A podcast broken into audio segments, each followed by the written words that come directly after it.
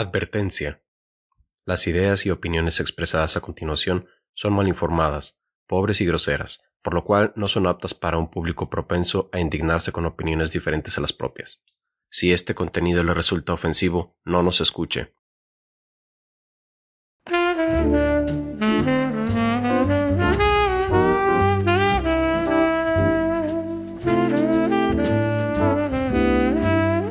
Hola gente, ¿cómo están? Bienvenidos a el primer episodio de La opinión que nadie pidió, les habla Macalister. Aquí somos expertos en nada y opinamos acerca de todo, todo. Así Hoy es. estamos eh, con mi primo, Bukai, ¿cómo estás? Eh, muy bien, gracias. Eh, aquí nos encontramos. Aquí nos encontramos listos para, Listos Opinar para de todo. opinar de todo, aunque nadie nos pregunta. aunque nadie nos preguntó. Exactamente. Oye, este, la otra vez estaba viendo este, una noticia que se hizo un poquito eh, Viral. No viral como tal. Bueno, no, viral no es el término que yo utilizaría, pero sí se hizo muy mediática acerca de, de algo, de algo que ya ha venido sucediendo mucho tiempo en, pues en el país, ¿no? Que, que es el tema de la- de- del abuso sexual y, y, y- y en fin. Este, y se trata del padre Aristeo. No sé si, si, si supiste esa historia. Ah, sí, primo. Este. Estás hablando de, de una. Eh, de una rama muy específica del abuso sexual que se llama pedofilia eclesiástica. O sea, tiene su Este, nombre. y todo. Desgraciadamente muy común en México. En, en- en En todo, el mundo. Todo el mundo. pero pues como que no no sé por qué pero seamos sinceros en los países latinoamericanos pues suelen pasar estas estas fregaderas Estas este, fregaderas. de, de manera más común pero Mira. a ver dime qué qué No, qué- yo, qué yo lo que yo, te platico porque a mí me, o sea, más allá de lo que sucedió con, con lo de la niña que ahorita lo vamos a estar platicando,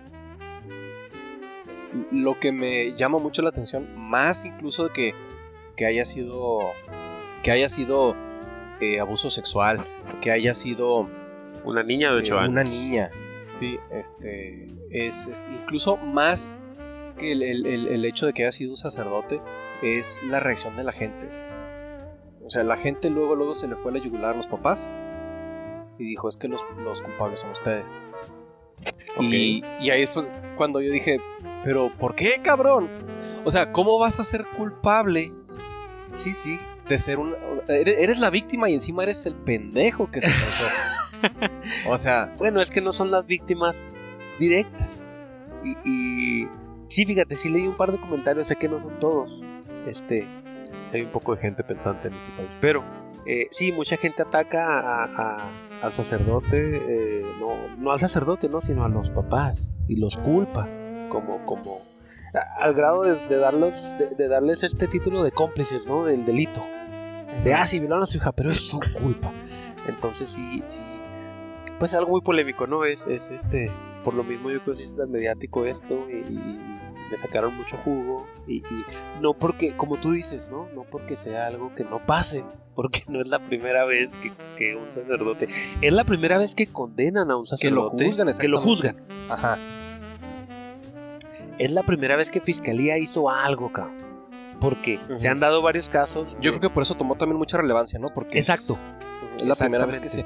Que se acusa y que se condena a un miembro de la iglesia, al menos en la ciudad. Ah, sí, por lo menos aquí en, en Ciudad Juárez, Chihuahua, ¿no? Eh, yo creo que ese es uno de los factores por el cual es una, una, una nota tan relevante, ¿no? No es la primera vez, vaya, que, que desgraciadamente no es la primera vez que, que vemos que un miembro de la iglesia, llámese sacerdote, pastor, lo que tú quieras, abusa de la confianza que, que se le otorga, ¿no? Y del, del- de- y abusa de, de niños, ¿no? O sea, digamos, de, de personas, de personas, también de adultos han abusado, pero, pero en este caso estamos hablando, estamos entrando en, en la pedofilia, ¿no? De Como hay que el la- problema se en la iglesia. ha sido más frecuente, ¿no? Con niños. Mira, Sí, pues dudo más- mucho, Son más inocentes, son, dudo son mucho- víctimas más, más vulnerable. más vulnerables, así. Mira, es. yo dudo mucho, güey, que alguien eh, en, la, en la audiencia ahorita no sepa de qué estamos hablando. Pero más o menos vamos a dar un contexto. La situación sucede que este, en 2019, más o menos, detienen al padre por una denuncia que hubo de, parte de los papás de, la niña.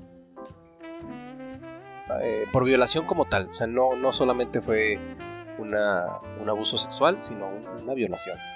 Así es. Entonces, este, se procesa, se detiene al padre, se le da este, prisión domiciliaria, eh, se hace el juicio, apenas ahora en marzo más o menos, se dio ya la sentencia en la que, en la que lo, condenaron a 34 años de prisión preventiva, me parece, por el delito de, de violencia sexual contra una menor de edad. Pero ¿cómo fue que llegamos a todo este punto? ¿Cómo fue que llegamos a todo esto? Dicen las investigaciones que eh, eh, los, los papás de esta niña llegaron ahí a la iglesia de Santa Rita, me parece, aproximadamente por ahí del 2003. güey. Muy bien. En el 2003, este, ellos se unen a esta parroquia y empiezan a ser este, servidores o, participantes de, de las actividades de la, de la- de la iglesia. ¿no? Entonces, por ahí del 2012 güey, al 2018, los papás se, se hacen cargo de la tesorería de- y, de la, y de la liturgia. Esto quiere decir que ellos llegaban antes a la parroquia y preparaban todo antes de, de- cada misa.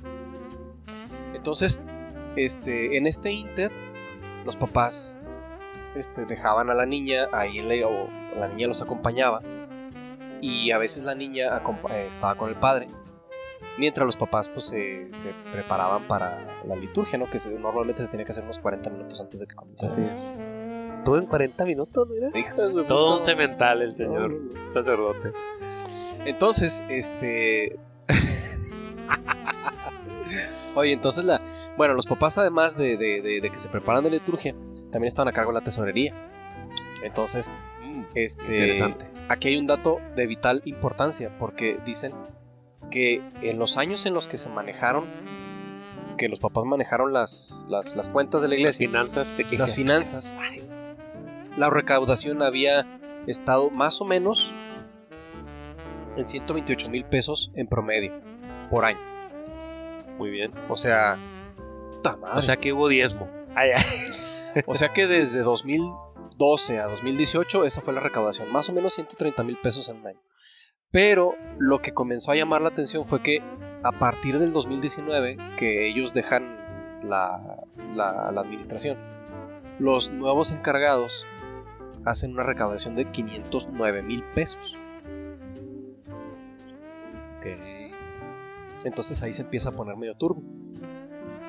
O sea, tú sabes que donde hay dinero, Tú me estás diciendo que hay miembros de la iglesia corruptos que se roban el dinero. Ay, no te lo creo. Mira. Qué pena que te enteres en este podcast. Qué pena que te enteres aquí, güey. No puedo creerlo. Son siervos de Dios. ¿Cómo te atreves? Mira, Como dijo Lord Acton, ¿no? El, el- el poder absoluto corrompe de manera absoluta. Entonces, mira, yo, creo que no somos ajenos a, a este tipo de cosas, ¿no? Fuera del sarcasmo, no somos ajenos a que cualquier lugar en donde hay dinero y no hay personas con valores, o sea, pretty much todo el mundo, excepto nosotros aquí en nuestra casa, van a existir cosas turbias, ¿no? Cosas de esa índole. Cosas de, ah, faltan 10 mil pesos, quién sabe por qué. güey, yo la armo de pedo hasta porque me falta un peso. Sí, sí, de acuerdo. Pero estás hablando de. Es que eh, estás hablando de un sector eh, eh, muy. Muy ventajoso, muy. Vamos a llamarlo. No es prolífero la palabra que busco, es este muy, muy. Muy profitable, muy. Muy recaudable, muy. Sí, sí, pues que le puedes sacar lana. Sí, que es este. Pues el fanatismo religioso. Mira, ese es un tema muy, muy interesante, güey. Que, que ahorita Lo vamos a tocar más adelante lo ¿no? tocamos. Más ahorita adelante. más adelante. No, porque tiene mucho que ver también con lo que, con lo que pasó con, esta, Claro. con este caso, güey. La opinión Este- del público está, pues desgraciadamente es, es, es- vaya, nos vamos a echar poquita tierra, ¿verdad? Con esto, con esto que voy a decir, pero la opinión es algo que es personal. El problema es que mucha gente a veces confunde la opinión con los hechos, confunde su, su versión estrechísima de la verdad con, pues con lo que es la verdad, ¿no? Y la verdad es algo Relativo. Es, es algo muy relativo con, con, con que se tienen que tomar en cuenta muchos puntos de vista. Mira, el problema que yo veo con eso es de que tú puedes tener la opinión que tú quieras. Sí, tú puedes juzgar a quien tú quieras.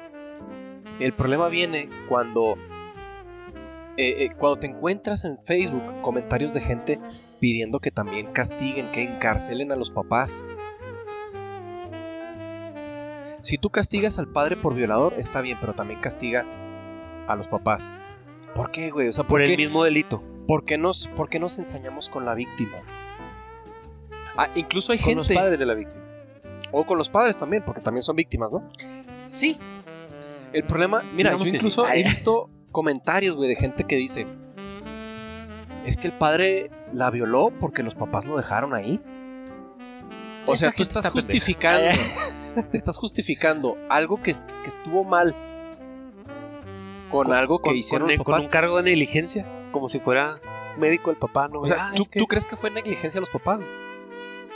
Híjole, primo, qué bueno que me preguntaste eso, pero ¿por qué tan temprano en el podcast? la verdad No, es, es que, que, estamos estableciendo un punto. güey. la verdad es que yo creo que hasta cierto punto sí es negligencia de los papás. Ojo, no solo de los papás, de nosotros como sociedad. De, de- de todo este tipo, de precisamente de todas estas cosas que existen, que dejamos pasar por alto o nos hacemos de la vista gorda por cuestiones o motivos personales, llámese un dogma o un fanatismo o vaya, somos seres humanos. Cuando alguien nos cae mal, aunque diga la verdad, no nos parece. Y si alguien está mintiendo y sabes que está mintiendo, pero es tu amigo, es tu compadre, es tu, es tu carnal, lo apoyas, es, es inherente, es, es este, lo haces de manera intrínseca porque porque esa persona sí te cae bien, el que te cae mal no. Y ese es Porque el tienes un problema, ¿no? sentido de, per- de pertenencia, ¿no? Ándale, tiene, porque, porque es como que sí, yo prefiero estar de acuerdo con él aunque esté mal, aunque yo realmente piense que sepa que esté mal, o, o ni siquiera me doy cuenta que está mal, porque también me cae que, que I agree, ¿no? Yo estoy de acuerdo con lo que él está diciendo.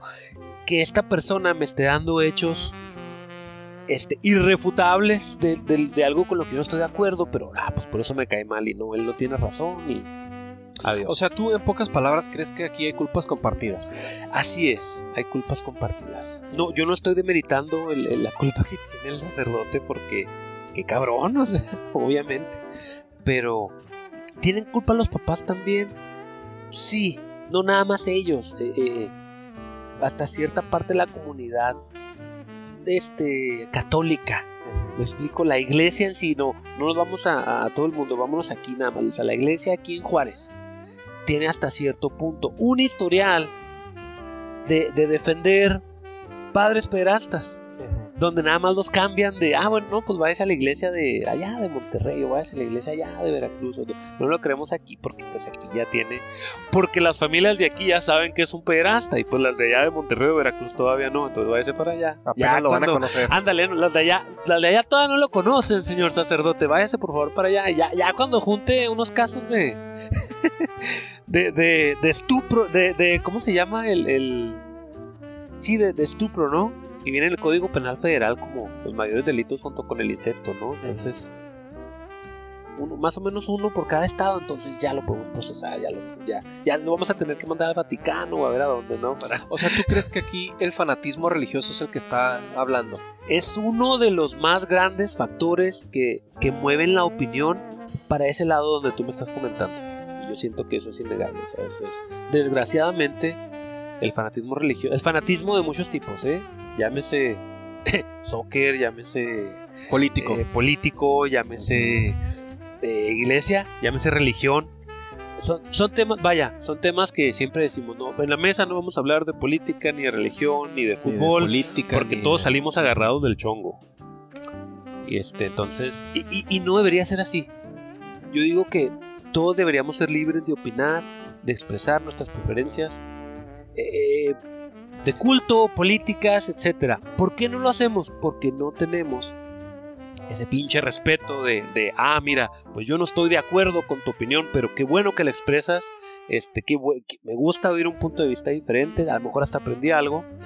Y, y esto es- eso es como que todo el, el- Es el punto hasta de este podcast, ¿no? El hecho de poder A lo mejor Sí, sí. ustedes no O van a estar de acuerdo con todo lo que decimos. Este, a veces yo y el primo no estamos de acuerdo en todo lo que decimos, pero, pero el hecho de poder expresar nuestra opinión libremente, sin ese estigma y sin este tabú de es que no quiero hablar de política porque no, sí, sí, porque te incomodas, o no quiero hablar de que tú le vas al América y yo al Chivas, por ejemplo, no es el caso, pero Pero si fuera. pero si fuera, este, si así fuese, como que no quiero hablar de fútbol porque nos agarramos a madrazos. O no, no quiero hablar de, del sacerdote pederasta porque, porque nuestras familias son bien religiosas. Y que van, no, no, no. O sea, no mames. Sí, yo creo que hablar de religiones es un problema que tienen muchas familias, probablemente. O sea, nos enseñan desde niños, ¿no? Eh, en la mesa no se habla ni de política ni de religión. Así es, y últimamente ni de fútbol de alguna cosa que ni- y, y, pues técnicamente ya no puedes hablar de ya no puedes de hablar de temas nada, a ¿no? futuro, ya no puedes hablar Ya de, no puedes de la homosexualidad, del feminismo, de, de nada. No puedes hablar de nada. Mira, mira, qué bueno que tocas el tema del fanatismo religioso, güey, porque eh, muchas de las grandes pendejadas e injusticias que ha hecho la humanidad ha sido en nombre de la religión. Así, en nombre de Dios. La Santa Sí, Inquisición. la Santa Inquisición, este, la, eh, la conquista. El, el padre Torquemada. Que Sí. quemaba muchos tíos, joder. Entonces, fíjate, y ahorita que, que- que estamos hablando de esto, güey, yo he leído que una vez que pasó lo de, lo de la niña, que ya estaba la denuncia, los papás sufrieron acoso en su propio domicilio por parte de los feligreses de la iglesia que estaban defendiendo al- Por al- parte de al- los mismos de los feligreses. mismos feligreses.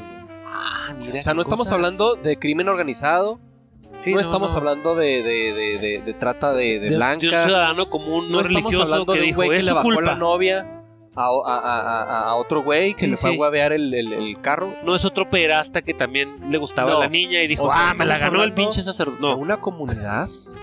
Estamos hablando de una comunidad de feligreses, de gente que va a la iglesia, de gente que va a escuchar la que palabra los de conocen, Dios, que son unidos. que se supone que, que- que- que creen en los valores de, Que de- comparten los mismos valores ideológicos y fraternidad. religiosos, ¿no? de comprensión, de solidaridad. Me vas a decir que hay hipócritas en la iglesia también. Mira, primo, mira, primo, otra vez qué pena que te enteres en este, en este podcast. podcast. Pero es que es lo que te digo, mira, ¿hasta qué punto realmente es, es sano ser fanático de, de- de una religión? Ya olvídate de fútbol, ya olvídate de política, estamos hablando de religión, güey. Se supone que la religión, la que sea, la que tú creas, se supone que te debe hacer mejor persona. Estoy de acuerdo contigo en eso. Y ahí, ahí te va el, el- Déjame te digo esto. el, el qué pena que, que te tenga que decir apenas en este podcast, ¿no? Pero. Es una. No quiero utilizar la palabra con P. Entonces voy a utilizar la de M. Es una mamada. el ser un. El fanatismo es una estupidez.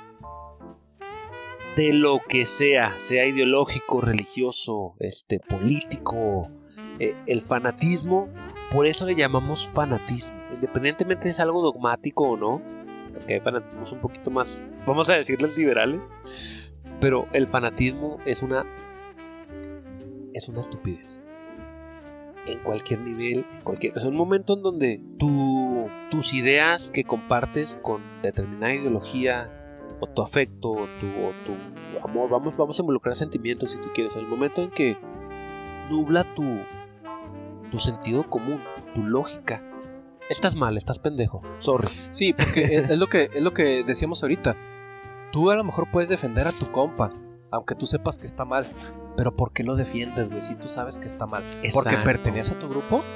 Porque, exacto, porque si realmente eres su amigo, y bueno, yo tengo esta, esta ideología, ¿no? Si realmente es tu amigo, eres la primera persona que le va a decir, oye, la estás cagando, carnal. No hagas esto. Oye, ¿sabes que yo, o sea, yo soy tu compa y no me parece que estés haciendo esto? Me decepcionas. Y otra vez vamos a, híjole, y este podría ser otro tema, ¿no? O es que a la gente no le gusta la verdad. La gente le gusta capas de verdad, con betún arriba y con, con mucho, con mucho feeling, ¿no? Con, con mucho filler.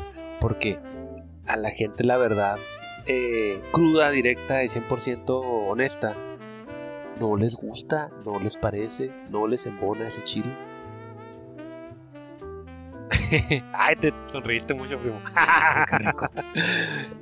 Entonces, este. No aceptamos la verdad como es. Porque aceptar la verdad como es. No sé, nos metemos en un pedo existencial bien horrible, ¿no? Donde somos una minúscula parte en un universo tan extenso que no alcanzamos ni a comprenderlo, ¿no? Y, lo podemos hasta comparar y contratar con lo que creemos que es Dios, ¿no? Con, con Dios. Y, pero vamos a lo que a lo que estás diciéndonos. Una cosa es defender a tu Dios.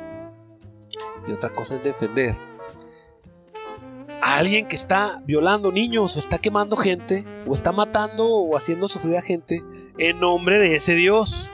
O aprovechándose de, O de- de aprovechándose la de- cercanía, entre comillas, que puede tener. Sí, sí, o aprovechándose de las demás personas que creen en ese Dios para para fregárselos. Que, Es que es que- la razón por la cual la Iglesia Católica existen varias subdivisiones, ¿no? Existen los ortodoxos y los luteranos. o sea, el- todo, el, todo el desmadre con Martín Lutero fue ese rollo precisamente. Fue el, yo no estoy de acuerdo con, o sea, creemos todos en el mismo Dios. Nosotros, todos los 25 diferentes tipos de, de- de- no sé cómo llamarlos, ¿eh? Pues, Variaciones, tal vez. Sí, todas las variaciones de, de la religión, este, por lo menos judeocristiana, eh, todos los 25 creemos en el mismo Dios, es el mismísimo. Pero yo no creo que esto sea así, yo no creo que Pero yo me quiero casar yo- con mis Yo sí me primas. quiero casar con mis primas, yo sí me Ay, Monterrey. yo sí me quiero, este, yo, yo sí quiero tener, este, yo, yo soy sacerdote, pero, pero quiero que se me diga pastor y yo sí me quiero poder casar. No, yo tengo que ser célibe, este, ¿Tú crees que esto es válido para decir, es que los papás tuvieron la culpa? ¿Tú crees que la gente perteneciente a una comunidad tiene el derecho de juzgar y de opinar? A lo mejor sí. Pero tiene el derecho de, de ser verdugos. según su además. Dios, no, ¿eh? o sea, tienen derecho a juzgar, nada más Dios. Por eso, pero es lo que decíamos al principio. A opinar, ¿no? sí. Todos tenemos la, la- la opción de opinar, ¿verdad? Sí, todos podemos tener la opción de lo que sea. Pero realmente, realmente es correcto que miembros de una comunidad en la que se supone que creen muchos valores vayan y ataquen a una persona. O sea, Sí, sea. no, cualquier persona. No vas a su casa y se la quemas. Es que mira, te pregunto todo esto, güey, porque eh, la gente que lo defendía contrató pues un equipo legal, ¿no? De abogados. Sí, sí, sí. Y, y el equipo de abogados sacó lo que platicábamos al principio, del tema de la lana. Lo cual es una estupidez porque, mira, yo no lo sé, ¿verdad? Pero digamos que los papás sí son culpables de desvío de, de fondos y se robaron lana y, y son unos corruptos de mierda. ¿Sí? No importa, ese no es el crimen por el que se le está juzgando a Aristeo. No es el... Lo explico, hay que, hay que aprender a discernir, hay que aprender a separar. Mira, aquí hay, que ellos merecen su propio juicio, su aquí propio hay varias este legal. cosas. Aquí Sí, hay varias a lo mejor sí. Pero eso no tiene nada que ver con el hecho de que sean los papás de la víctima, en este caso de la niña, por, por culpa de este, de este sacerdote. O sea, hay que Mira, discernir. Es lo que te digo, aquí hay varias cosas que, que- que- que separar y desmenuzar. Así es. O sea, la, la defensa articuló lo siguiente. Lo que habíamos dicho al principio, ¿no? Que, que los papás se hicieron cargo del, del- del diezmo durante unos seis años, de 2012 a 2018 más o menos. Y, y la recaudación era de más o menos 130 mil pesos por año. No es poquito. ¿Es mucho o es poquito? Cada quien lo va a decir. Relativo. Pero luego, precisamente el padre releva esas actividades a estos señores. Y justo el siguiente año la recaudación sube más de 500 mil pesos. Entonces, los abogados dicen, pues es que aquí hubo este Sí, hay un pruebas desfalco circunstanciales, Un ¿no? desfalco. Un desfalco, exactamente. y, y obviamente como los vimos afectados en sus intereses, Quieren este, afectar al quieren sacerdote. afectar al sacerdote. Pero es lo que te digo, es una pendejada porque una cosa Es una cosa. justifica la otra. No. Yo no dudo que haya feligreses que le están echando a los papás. Por lo mismo, no es el hecho de defender a lo mejor al sacerdote. Es el hecho de que saben que se robaron dinero. Y es la manera de. Pues de, de- de reclamarles, ¿no? Un reclamo que no tiene nada que ver con el. con, con lo cual debería ser el reclamo, el. El oye, tu sacerdote de tu comunidad religiosa es un pinche pederasta. ¿Sí? Si este es el caso. Que se supone que... Porque mira, vamos a ser bien sinceros, primo. Tú y yo no sabemos qué pasó. Grosso modo, tú y yo no sabemos la verdad. Porque, repetimos, la verdad es este concepto relativo que invoca muchos puntos de vista y, que, se, y que se necesita a veces de mucha investigación y mucho tiempo y que pase, que, trascienda para saber si era verdad o no era verdad. No sabemos. Lo que sí podemos calcular, digámoslo así, pues son lo que es lo que tenemos enfrente, lo que podemos ver, no, no, no opinar a lo estúpido, porque ese es el problema de la gente, opinan a lo estúpido, opinan sin saber. No es tan malo. es que si hay gente que cree que este año el Cruz Azul va a ser campeón. ¿Qué te sorprende que alguien diga que la, que la familia es, que la familia es culpable? Eso es discriminación, primo. Es que mira, ponte a pensar un segundo. Vamos a suponer que de veras haya habido un desfalco. Vamos a suponer que sí. Que es muy probable. Porque no lo sabemos. Que vamos a decir que, vamos según las cifras y lo que nos está arrojando en la, defensa legal de el problema es este. No es una no es una organización independiente, no es el INEGI. déjame te digo, déjame te digo algo respecto a eso. Vamos a suponer que de veras hubo un desfalco. Muy bien. Mira, es que el mexicano tiene esta esta cultura de vamos a hacer las cosas sin un recibo.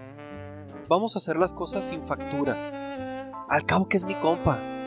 Al cabo que es mi vecino, al cabo que es mi este, al cabo que es mi primo, el, que no le voy a pagar ni madre por este podcast.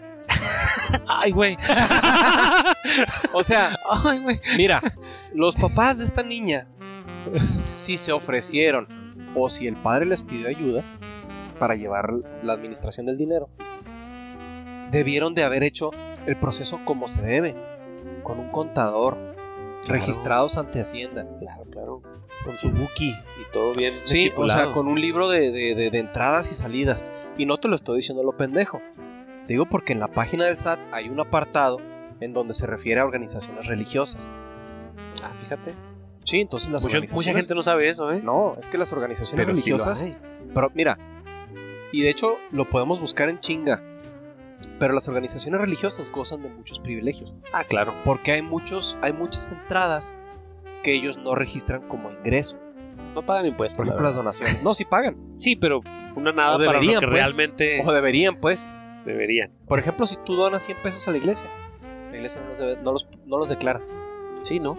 Es una donación, es diezmo. Es una donación, es diezmo. Pero, volvemos a lo mismo. Si queremos hacer las cosas como se deben, entonces, pon un contador, pon un, libro de, de, este, ¿cómo le llaman? Eh, libro contable. Sí, sí, sí. Sí, o sea, haz tus cuentas T, paga tus impuestos y haz todo lo que se tenga que hacer. Ah, pues y ahí, negocio, primo.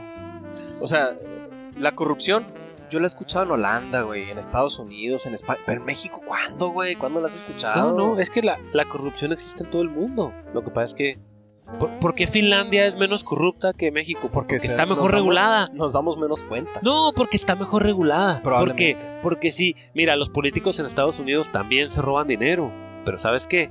Se roban, se roban a lo mejor el 5%, el 10%. Lo otro sí lo tienen que dar y tienen que comprobar que, que, que se fue de veras a, allá no hay baches, ¿me explico? Y allá tienes que comprobar que de veras está, está invirtiendo en estos programas de asistencialismo del gobierno y todo, todo, el rollo que traen los, los republicanos, ¿no? El por qué odian, eh, es que mis impuestos y la madre. Pero en México no existe, en los países latinoamericanos en general, la verdad. Es que es lo que te digo, es una cuestión cultural, Es algo cultural. Porque somos mucho de, es mi vecino, le voy a hacer el paro. Sí, sí. O, vamos con el dentista y, si es tu familiar, no le pagas, güey, porque es tu familiar. Sí, sí. O es tu compa, o a lo mejor le cobras poquito. Le, cobras menos. O, no le pagas. No, no, lo facturas. No le, ándale, no lo facturas porque a lo mejor no le conviene. El mejor te dice, no, ¿sabes qué mejor? Como de que, ah, yo sé que te debo 100 pesos, pero pues tenemos que firmar un contrato, güey, que diga que te debo 100 pesos. La próxima vez que compremos algo, yo picho, güey, algo de 100 baros cada quien yo picho y no pasa nada. Pero el problema es pero somos tú y yo. Exacto. O sea, es una organización establecida. Exactamente. Y ahí fue donde se le cayó la defensa, eh, perdón, el argumento a la defensa. Porque ese argumento no se sostiene, güey. Porque volvemos a lo mismo. Tienes que, si, si de veras, vamos a suponer que de veras pasó, no tienes cómo comprobármelo. Exacto. No y por eso es que es comprobarlo. negocio ser administrador ahí de la iglesia, porque no tienes cómo. A lo Tú puedes decir que de la iglesia y de- llegaron- y de otros, y de otros lugares. Sí, otros lugares donde no, pues es que aquí hubo donaciones, ve lo que es el teletón, vaya, y ve lo que Pero es lo todo que este dice, es lo que de- decías de- tú hace rato. O sea, vamos a suponer que de veras los papás desfalcaron la iglesia. Eso justifica que el padre haya hecho, o eso lava que haya la violado a su padre. Porque como tú dijiste ahorita muy, acertadamente, son dos delitos separados. Exacto. Y El problema es de que- como tal. El problema es de que La gente los liga. sí los diga, pero la diferencia es de que uno no se puede comprobar. Porque la iglesia no hizo bien las cosas.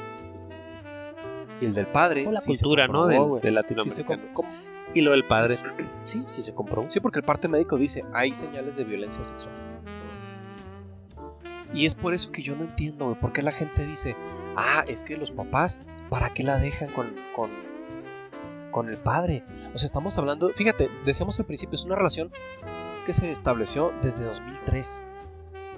Estamos hablando casi 20 años de que tú conoces a una persona y que formas un lazo porque formas parte de una, Claro. de una comunidad. Sin embargo, se ha comprobado que la mayoría de los pederastas, de la mayoría de los, de los violadores, Exacto. suelen ser Están en tu círculo. Es del mismo círculo, incluso familia. Familia. Incluso a veces es el tío, es el primo, El abuelo. es el, el- ándale. Entonces, por lo mismo, porque como ya existe esta confianza y el, el, el es que yo conozco a ese sacerdote hace 20 años, ¿cómo crees que él va a violar a mis niños? Y ándale, güey, sí, pues o sea, resulta que sí por lo mismo, porque como ya tiene la confianza, porque como ya tienes una relación, porque es más fácil para él a lo mejor hasta amenazar al niño o a la niña, ¿no? De que es que si le dices, si le dices a tus papás, no, tú sabes que somos bien amigos y todo y nos vamos a pelear y va a estar en tu Dios no te va a perdonar, ¿no? Dios no te va a perdonar, o sea, por imagínate, porque como sacerdote tienes ese poder, ¿no? O sea, tienes ese tien- tienes esa responsabilidad moral, precisamente. Y, y religiosa, ¿no? De ser esta persona fidedigna. Sí, de ser esta persona fidedigna, de ser esta persona en la que tú puedes confiar, en esta persona. Y, y- y tienes ese poder, ¿no? O sea, qué miedo. Y, y por, es que por eso es que esto pasa, primo. Por eso es que esto pasa mucho con los sacerdotes. Porque es esta persona que tenemos, incluso culturalmente estamos, es una falacia, ¿no? Es, es- lo vemos, ah, es que es un sacerdote. Simplemente, te digo, es, es este bias, ¿no? Es este prejuicio cultural que tenemos de que vemos a un sacerdote Y creemos que es y imposible o creemos es que incapaz. es- ándale, que, que es, que como si es sacerdote. O sea, deja tú que sea doctor, que sea maestro, que sea abogado. Es sacerdote, es, el, es, es la persona más buena que yo conozco. Y, Sí, y porque ese es el tiene un error. vínculo con Dios. Tiene un vínculo con Dios. o es más ¿cómo- cercano a Dios que nosotros. Ándale, ¿cómo va a ser pederasta? Y, y, pues son los que son los que más han salido en las noticias, por lo menos recientes de los últimos años. Que resulta que son pederastas. Y no, no estás hablando en México, estás hablando de, desde el Vaticano. O sea, si pasa en el Vaticano, en Italia, en Europa. O sea, imagínate, pues claro que, que aquí en Latinoamérica pasa por 20. Es ahí el punto y es creo que lo que tenemos que entender como sociedad. Y es por eso que te digo que la culpa es, es una culpa compartida. Som- somos ciegos al dolor ajeno. Somos este... O sea, como no es mi hija la que, la que violaron, la que violó al sacerdote, pues me vale madre. O como yo ni voy a la iglesia, pues me vale madre. O como yo no soy ni papá, me vale madre. Pero es que estamos viendo que mucha gente fue, a, fue a atacar a los papás. Sí, te digo. Mucha y- gente también defendió al padre. Pues en realidad no les valió madre. Sí, pero no lo, o sea, no, no lo están pesando, no lo están poniendo en la balanza, no lo están poniendo en, mira, vamos a analizar los hechos como dos personas con raciocinio y con sentido común. Y vamos con hechos irrefutables y comprobables, ¿no? Así como tú dijiste. O sea, es que lo, tú y yo no sabemos la verdad, pero, pero bajo la ley, el sacerdote es un pederasta porque ya se le comprobó médica y legalmente que violó a la niña, ¿sí? Entonces eso no lo podemos negar. Pero es nuestra culpa porque, porque nuestra, nuestros prejuicios y nuestra parte de nuestra cultura a veces, como, como acabamos de, de- de entablar esta conversación, ¿no? estos, esos, este, el hecho de que, de que la víctima sea muchas veces acosada. O sea, que no. Que muchas mujeres prefieran, por ejemplo, no delatar a su victimario. Porque el estigma social les pesa más que, la, que, el, que es que me violaron. No le hace. Yo prefiero que, que este güey me violara y que nadie sepa a que sepan mis papás, mi familia, mis amigos, a que me vea todo el mundo como, ay, la pobrecita esta. ¿Me explico? Mira, se tardó la denuncia, pero se tardó. según- ¿Por qué se tardó, primo? es a lo que voy. La investigación dice que la niña habló cuando en la escuela le dijeron, empezaron a hablar de sexualidad. O sea, la niña tenía nueve años en ese entonces. Exactamente. Empiezan a hablar de sexualidad y la niña se da cuenta que no le gusta. Se da cuenta que, ah, órale, ya como están hablando de sexualidad en la escuela, soy víctima de abuso infantil. Antes ni tenía el concepto. Y eso es lo que me...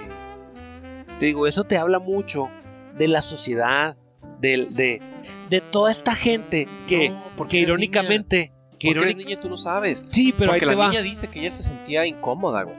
Pero que no sabía por qué se sentía incómoda. Sí, pero ahí te va. La educación sexual en las escuelas es algo relativamente nuevo. Si esto hubiese pasado hace 10 años, hace 20 años, la niña nunca se hubiera dado cuenta. Hasta ya muy grande. ¿Por qué? Porque, irónicamente, estos mismos suelen ser este tipo de personas feligreses de la iglesia.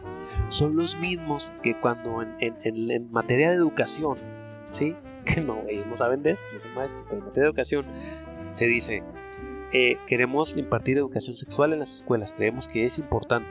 Son los primeros que, ¡No! Es un tema tabú. ¿Cómo? Es un tema tabú. ¿Cómo le vas a enseñar a mi hijo o a mi hija en la escuela? Eso solamente Ahí, se lo enseño eso yo. se lo va a enseñar mi, mi señora, porque si es niña, eh, eh, tú sabes sí. que el papá es bien que, no, eso se le va a enseñar mi vieja, mamá. y eso cuando, cuando ella, cuando ella tenga el periodo, porque pues yo no sé ni madre de eso. ¿Verdad? Pero, pero así es, así fue con mi hermana, y así fue con mi mamá, y así va a ser hasta que yo me muera de la chingada. O sea, porque son de este tipo de mentalidad cerrada. O sea, son los primeros. Déjame, o sea, porque eso está, eso está ahí en el INEGI, ¿no? Estas personas religiosas son las primeras que se oponen a la educación sexual en las escuelas. Y, hola, pues fíjate qué cosas, ¿no? Que no, no sé Ahí- si ahí con plan, sí, con maña sí o concuerdo con yo contigo porque, mira, sí estoy de acuerdo porque pasa eso mucho y es otra vez una cuestión cultural.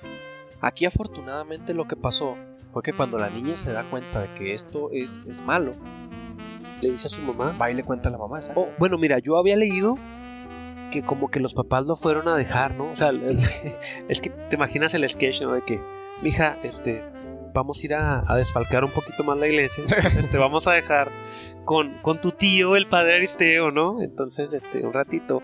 Y la niña, por primera vez, después de muchos años, dijo algo así como que, es que no me quiero quedar Es que no con el padre. Entonces, y el papá como que te tienes que quedar porque tengo que ir a desfalcar a la iglesia. Y la mamá fue así como a la... O sea, te imaginas, ¿no? Y la mamá fue así como de, oye, pero ¿por qué no se quiere quedar con el padre? Y ahí es donde, ah, cabrón, Es que es donde truena la bomba, güey. me explicó. Porque en la investigación se menciona que hubo una relación de casi 20 años que se construyó. Que se construyó. Dice ahí que incluso el padre iba a la casa de estos señores y veían películas. Se ponían a ver películas, los papás ahí sentados en un sillón, él y la niña acá tapados. Y menciona incluso que el padre le hacía tocamientos a la niña debajo de las, de las cobijas. O sea, qué pinche sinvergüenza. Qué Enfermo. pinche Es que le gusta la adrenalina, güey, Le gusta la adrenalina, a lo mejor. que teniendo a yo los papás. Y, y aún así te la estás rifando, Te la ¿estás de estás acuerdo? Y, es mucha adrenalina y, y- y, este, si eres un, un adrenaline junkie, pues sí está chido, pero, pero no, o sea, vaya, O sea, yo, yo lo que voy, güey, es de que a todas luces es un abuso de confianza. claro, A todas luces. claro, O sea, yo no encuentro una de razón todos lados, ¿eh? por la que tú me digas, los papás merecen también un castigo. No, por eso no. Por ese crimen específico, por, porque le violaran a su hija, a su hija. Yo digo que, yo digo que hasta cierto punto, este, pues sí, sí fueron negligentes. Pero te digo, es, es culpa. Yo por no eso creo, no estoy solo.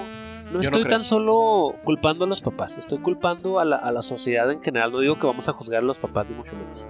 A los papás los vamos a juzgar por desfalco de dinero de la iglesia, ¿no? Si se les comprueba. Si es que se puede comprobar. Pero el, al padre Aristeo ya lo estamos juzgando, ¿no? Ya, ya tiene su sentencia de 34 años con, con tantos meses y 10 días. ¿no? 34 años y, me- y medio, más o menos. Y 60 mil pesos de multa. Bueno, no de multa, sino de, ¿cómo lo llama la fiscalía? Reparación de daños. Daños, ¿no? Eh, Sí, sí, sí. Pero aquí es donde mucha gente también luego se vuelve loca, que, ah, es que pinches señores y que lo hicieron por lana. No, no, no, no, no. O sea, estos 60 mil pesos no se los van a dar a los papás. Exacto, van destinados al- al- a la terapia psicológica. al de tratamiento de la, niña. Ajá, exactamente. Que es lo que de repente también nosotros hablamos desde la ignorancia. Claro que, te- que está regulado, ¿verdad? También y todo. Sí, pero- obviamente, pero no pues está. tiene que, tiene que haber una regulación. Pero es, al- es- e- este tipo de cosas, güey, contribuyen a que la gente hable nada más por hablar, güey. Sí, pues como les van a caer 60 mil pesos. Oye, espérate, ignorante. No son para los papás. Fuera del aire comentabas un, un punto muy importante. ¿Hasta dónde es correcto que el padre pague toda esa, esa reparación psicológica? Sí, sí, es que llamar? e- ese es otro, otro tema que quería tocar, fíjate, con, con este rollo, ¿no? Porque eh, lo relativo a la sentencia, ¿no? Y hasta cuándo, hasta dónde creemos que realmente merece irse al, a la O sea, merece irse a la cárcel, claro. Es un violador, es un pederasta. ¿Cuánto tiempo? Hay gente que va a decir, cadena perpetua. Esos güeyes no cambian. Y no sabemos, a lo mejor tienes razón. Hay gente que dice, pobrecito, es un sacerdote, se equivocó. Es la única, ¿no? Si, si la niña estuviera más grande, un poquito más grande, unos 14, 15. Que no, ojo, no demeritaría el hecho de que la violó, ¿eh?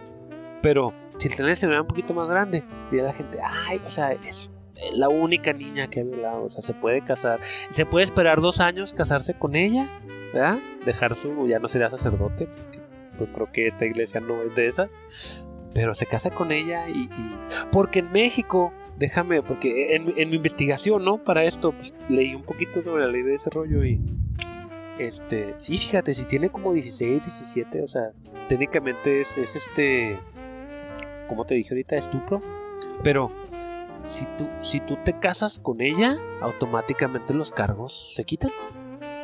Así es. Y te voy a poner el ejemplo número uno. Este, mi papá y mi mamá se casaron, él teniendo 18 recién cumplidos y mi mamá todavía tenía 17. Se iba a cumplir 18 apenas. Entonces, a la hora de, al momento de casarse, mi papá se tuvo que amparar legalmente, este, con, con, con un primo que él tenía que era abogado y él se amparó legalmente.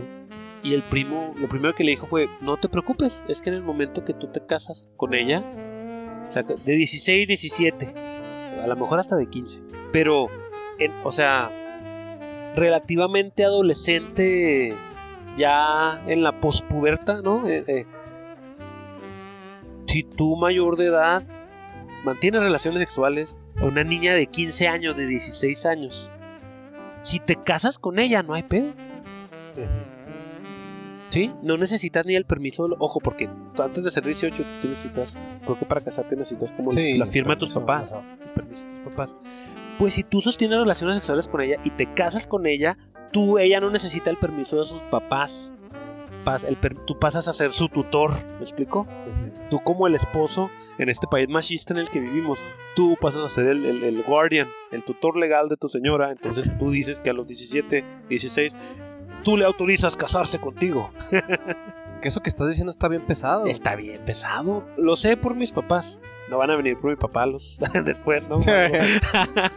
Oiga, lo vamos a meter al bote porque hace menos 40 ahorita, años. Menos ahorita cinco hijos después, güey. Sí, no, no, lo vamos a meter al bote porque a pesar de que ya tiene 40 años y 5 hijos, este, su señora tenía 17 años cuando se casó con ella.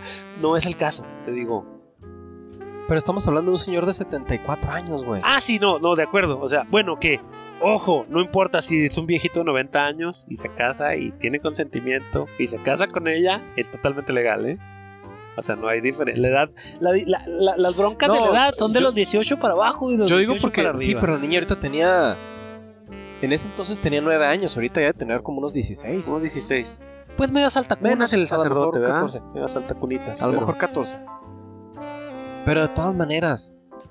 O sea, Sí, no, si de veras este señor, Si fuera si se la aventó con ella, ¿no? Pensando en que dentro de 20 años se iba a poder casar con A ella. lo mejor sí, pero Güey, enfermo. O sea, Honestamente, a los 74 años tú decías, no, pues 20 años sí la libro. bueno, bueno, es que el señor no es un asalariado como tú y yo, el señor es sacerdote. O sea, sí, sí gana mejor, gana mejor que nosotros. A lo mejor sí. Sí, más Él- las él, él propinas. sí tiene. Sí, sí, o sea, el puro diezmo y, y- y- y la.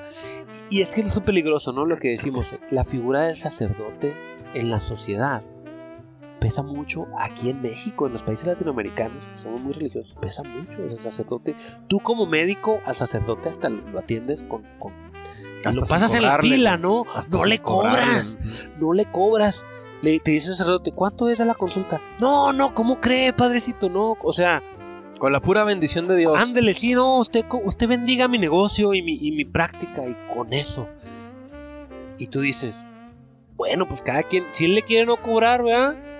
Pero ya es decisión del doctor. Pero vaya, es por lo mismo, o sea, esta- estos prejuicios que tenemos. Eso es lo que me refiero, no, no digo que vamos a hacer un juicio de como, como el Estado contra Sí, sí, contra el contra padre la ciudad, contra, contra el padre este, o el Estado contra el, el recurso legal de, de la iglesia tal y tal y tal, ¿no? O sea, no, porque, porque como tú dices, no es comprobable, no es algo que podamos este, desmenuzar y, y decir, ah, hay hechos irrefutables de que esto es así. Pero sí hay, yo sí lo veo como una oportunidad en este podcast de decir a la gente que haga conciencia.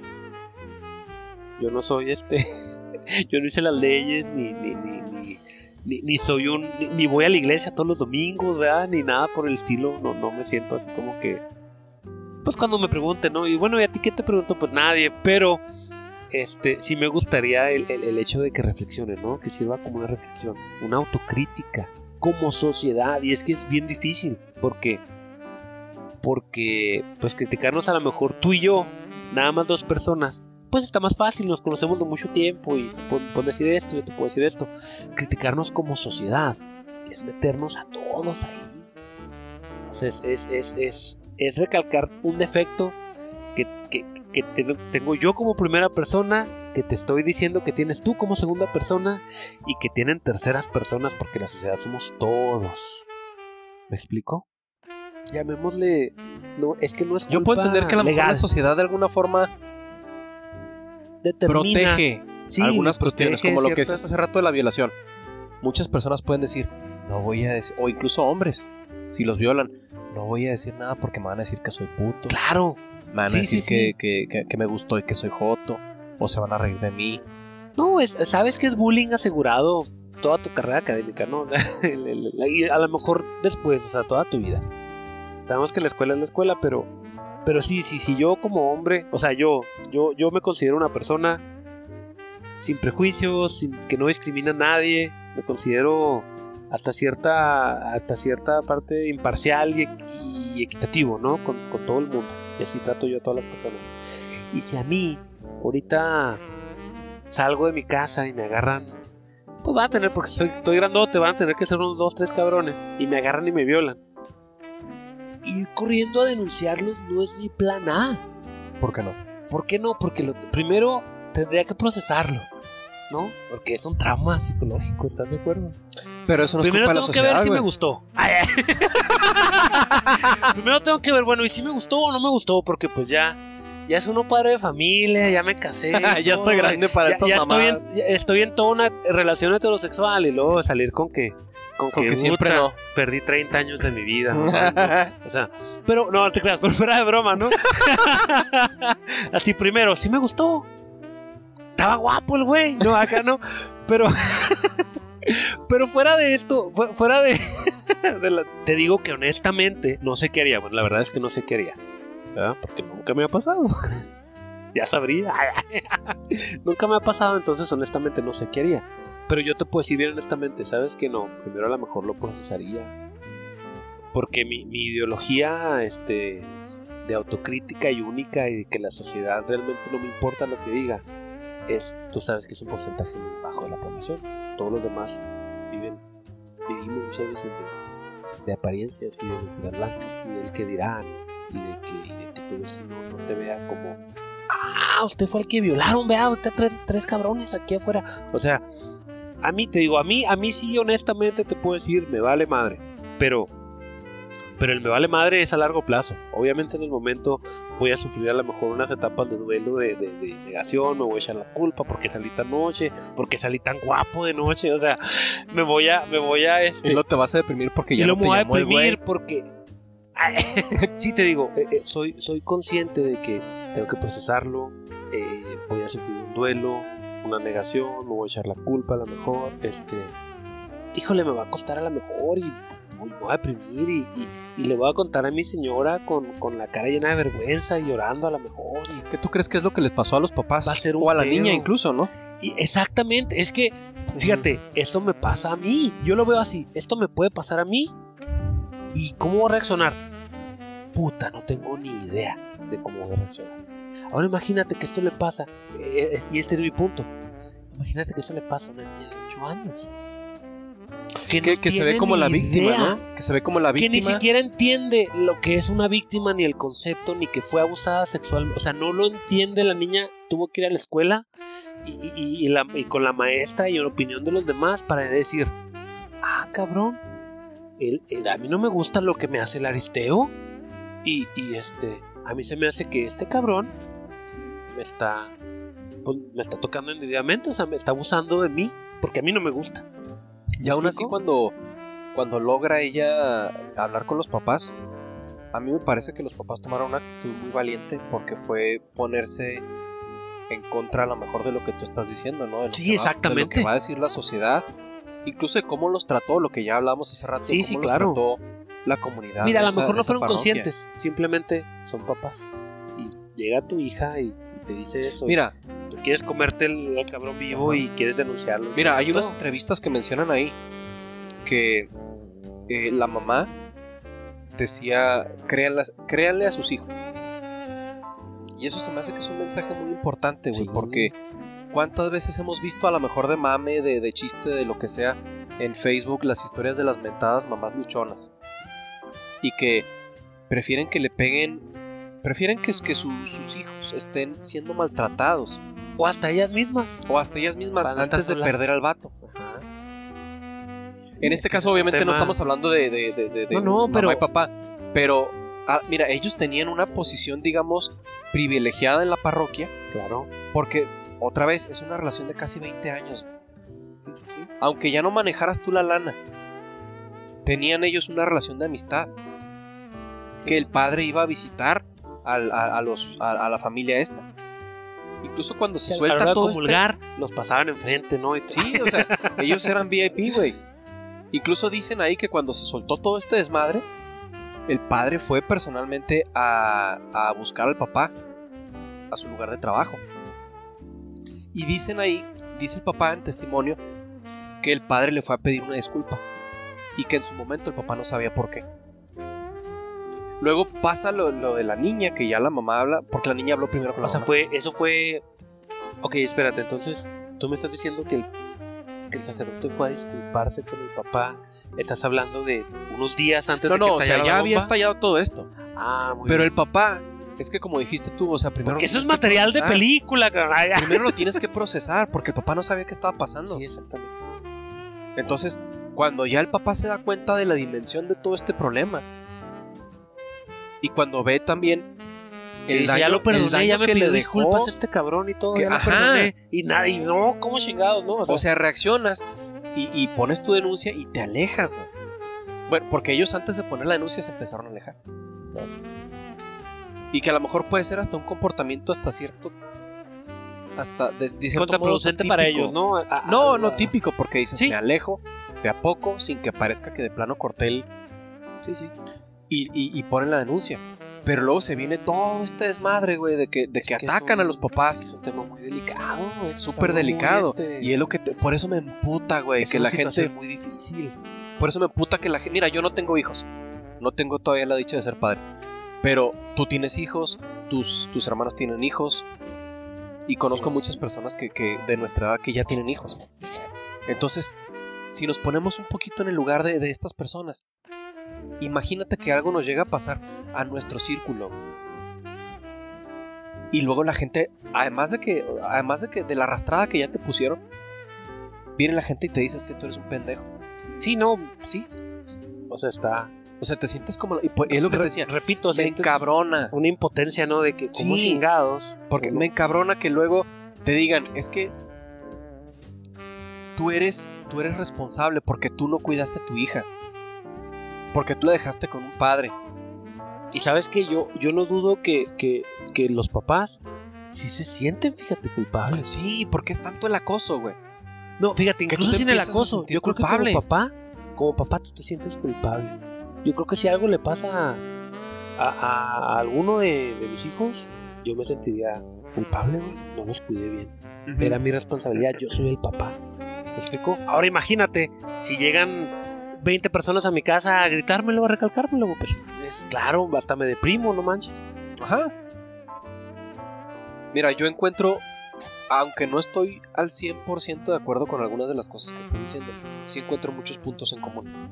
Y, y- y algunos de esos puntos fueron los que al principio yo no entendía, que era lo que dijiste, que la sociedad es culpable. Ahora ya después de platicarlo, lo comprendo porque tienes, tienes razón. O sea, es un, es un, es un problema en el, en el que la sociedad de alguna forma te empuja Está involucrada totalmente. aunque sí, indirectamente a lo mejor.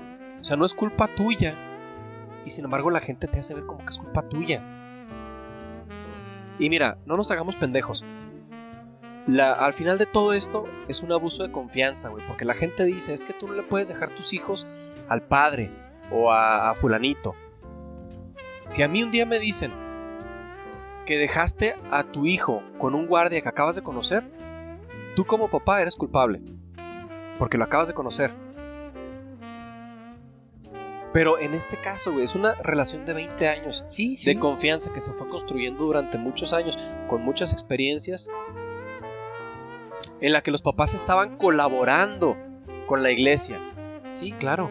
¿sí? Con la que te estaban ayudando con el dinero. Eso, es- eso es lo que lo hace, te digo, a la víctima vulnerable y lo, lo que lo hace muy, Hay una muy relación- difícil. Sí. La- hay una relación de confianza establecida. Como tú decías ahorita, la mayoría de este tipo de casos se da incluso en la familia. Es más común que suceda dentro del círculo Exacto. familiar. ¿Por qué? Porque hay confianza. Porque tú no le vas a decir a tu papá o a tu mamá que tu tío te está metiendo la mano. Porque Sí, tú no. te vas a sentir como que tú le estás... Tú vas a ser la manzana, la discordia, la oveja negra de tu familia, el que está separando. La razón por la cual tu tío se murió sin hablarle a su hermano 20 mil Sí. años. O sea, porque, si, porque no lo piensas en el momento, a lo mejor estás todavía procesando el trauma. Pero eventualmente, y tú sabes que en el futuro, eso vas a hacer a lo mejor para aquellas personas de tu familia. O sea, para, híjole, y esto pasa desgraciadamente entre mujeres. O sea, tu misma, tu misma tía siendo mujer y pudiéndote a lo mejor por lo mismo ser más empática contigo y entenderte, tu misma tía es la que va a decir, ay, esta pinche lepa revoltosa pendeja es la que está diciendo ahí que, ay, no, te, te hubiera callado el hocico y ya. O sea, pasa, ¿eh? O sea, ha pasado, no estoy hablando yo nomás porque sí. O sea, ha pasado donde le preguntas a la tía y la tía dice eso y tú dices, ¿cómo viene siendo la tía? puede decir eso, eso, o sea, de la sobrina, cuando el marido fue el cabrón, o sea, el abusón, o sea, y, y dices, puta, o sea, es que está, es una situación bien complicada, bien difícil, pero sí te entiendo, eh, o sea, sí, la sociedad los, los está juzgando como si, como si se los hubieran dejado al guardia del centro comercial que acaban de conocer. Es que le dejé al guardia del centro comercial mi niña por tres horas y la violó. Cabrón, ¿qué esperas? ¿No lo conoces? Sí, sí, o sea, que no debería ser, ¿eh? Pero, No, no debería pero, ser. pero, pero eso, pero eso vamos, vamos a despertar de nuestro, de nuestro sueño efímero y utópico en donde vivimos en una realidad en donde pues tú no haces eso, ¿verdad? No Mira. me quedo ni yo solo con el guardia, güey. Menos le voy a dejar a mis hijos. No, no, pues ya, O sea, lo- ya te violaron tres cabrones. Imagínate, ¿no? O sea, no me quedo ni yo solo con el guardia. Mira, yo lo que creo, güey, a final de cuentas es. Yo no llamaría culpa, Ándale. poca, mucha o poca, yo no llamaría culpa a, a los, a, a lo que a lo que se le, a lo que le están queriendo achacar Adjudicar a los papás. No. Llamémosle responsabilidad. Yo lo que creo, güey. no, ni siquiera eso, güey. Yo lo que creo aquí es es que hay moralejas, güey. Ah, sí, ya, claro. Siempre hemos Cuando éramos niños, no sé si a ti te pasó, se perdía un niño en algún centro comercial, güey. Y lo voceaban y luego ¿qué decía? Niños, cuiden a sus papás. Sí, claro.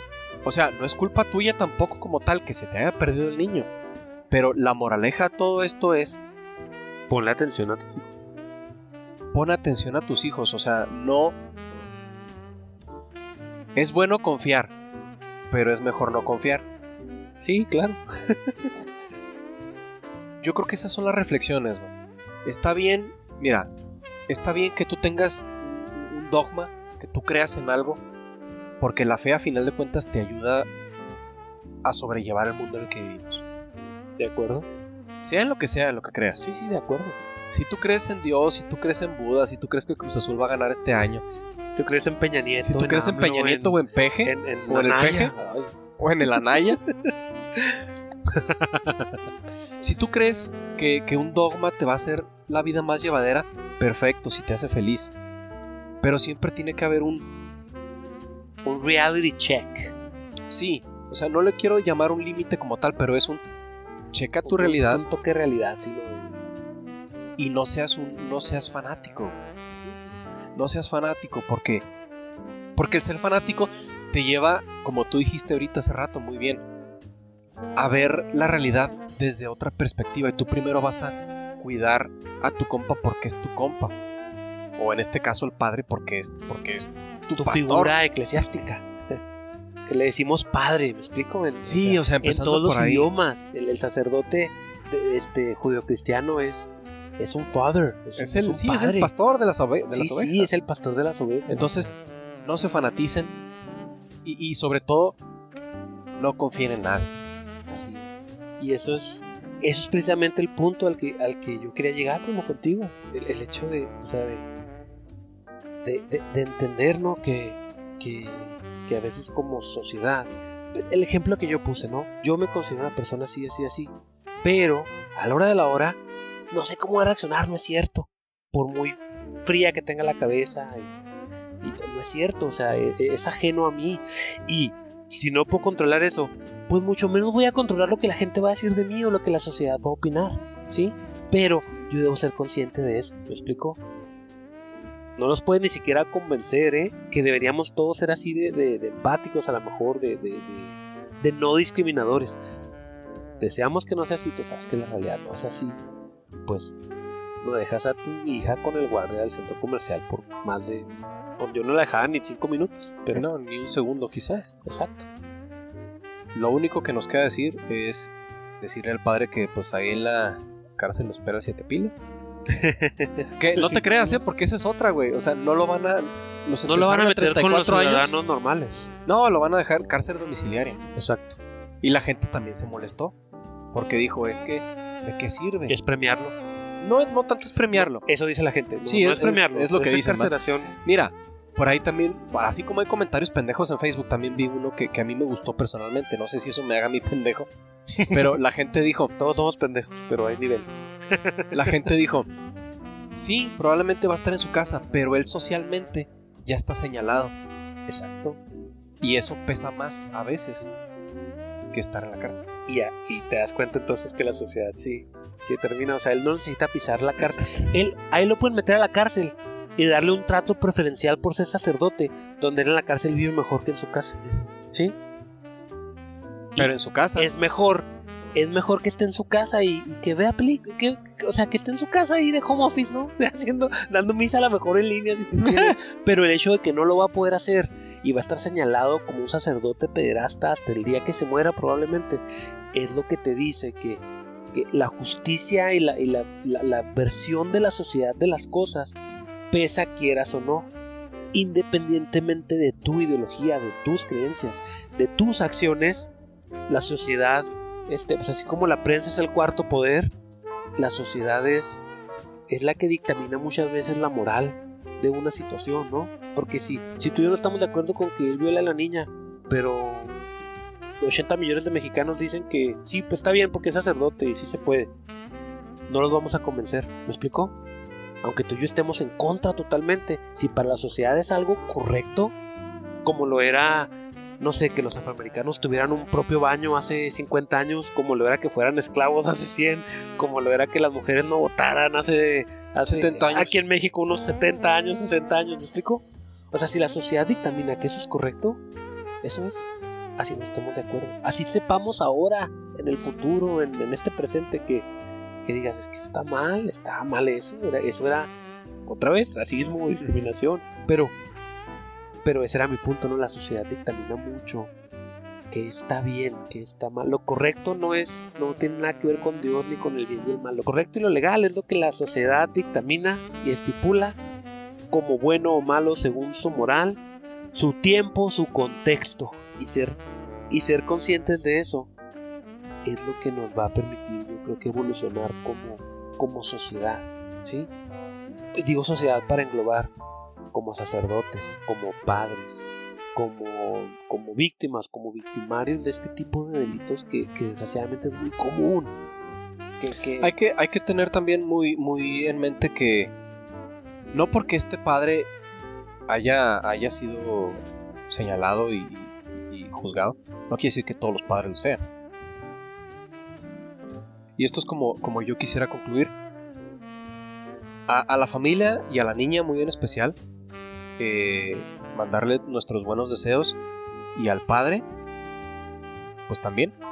Ojalá y sea una experiencia que, que le deje una enseñanza a él y a todos los otros cabrones que anden haciendo cosas así. Qué difícil es aprender en cabeza ajena, pero, pero yo creo que ese es el punto ¿no? de todo esto. Sí, ya la sociedad no se va a quedar callada porque es el padre. eso es bueno. Y eso es lo que necesitamos que necesitamos. Eso lo necesitamos más que cancelar caricaturas. wow, excelente tema para necesitamos más. Sí, esa es lo que te, es lo que te, es a lo que iba, ¿no? Esa autocrítica, ese ese awareness, esa, esa conciencia de lo que es y, lo que podemos hacer como sociedad todos para mejorar nosotros mismos. Y eso es lo que, a lo que me refiero, ¿no? Me gusta mucho la frase de, de Le Petit Prince, del Principito, que te dice, eh, si tú te puedes juzgar a ti mismo, tú eres el mejor juez, tú eres un excelente juez. Es lo que debemos tener en cuenta. No cancelar caricaturas. Exactamente. Les queremos agradecer a todas las personas que nos están escuchando, familia, amigos y, y ojalá más allá de, eh, ojalá haya sido este un, un momento de, pues de todo, ¿no? De cotorreo, de diversión, pero también de reflexión y de autocrítica. Y ojalá lleguemos a sus mentes y a sus corazones. Pues esto ha sido todo. Este fue el episodio número uno de la opinión que nadie, pidió. Si les gusta este cotorreo, no se les olvide darle like, compartir. Suscríbanse al canal. Suscríbanse al canal. Estamos en Spotify, estamos en YouTube. Como dijimos al principio, somos expertos en nada, opinando de todo. Buenas noches y nos escuchamos la otra semana.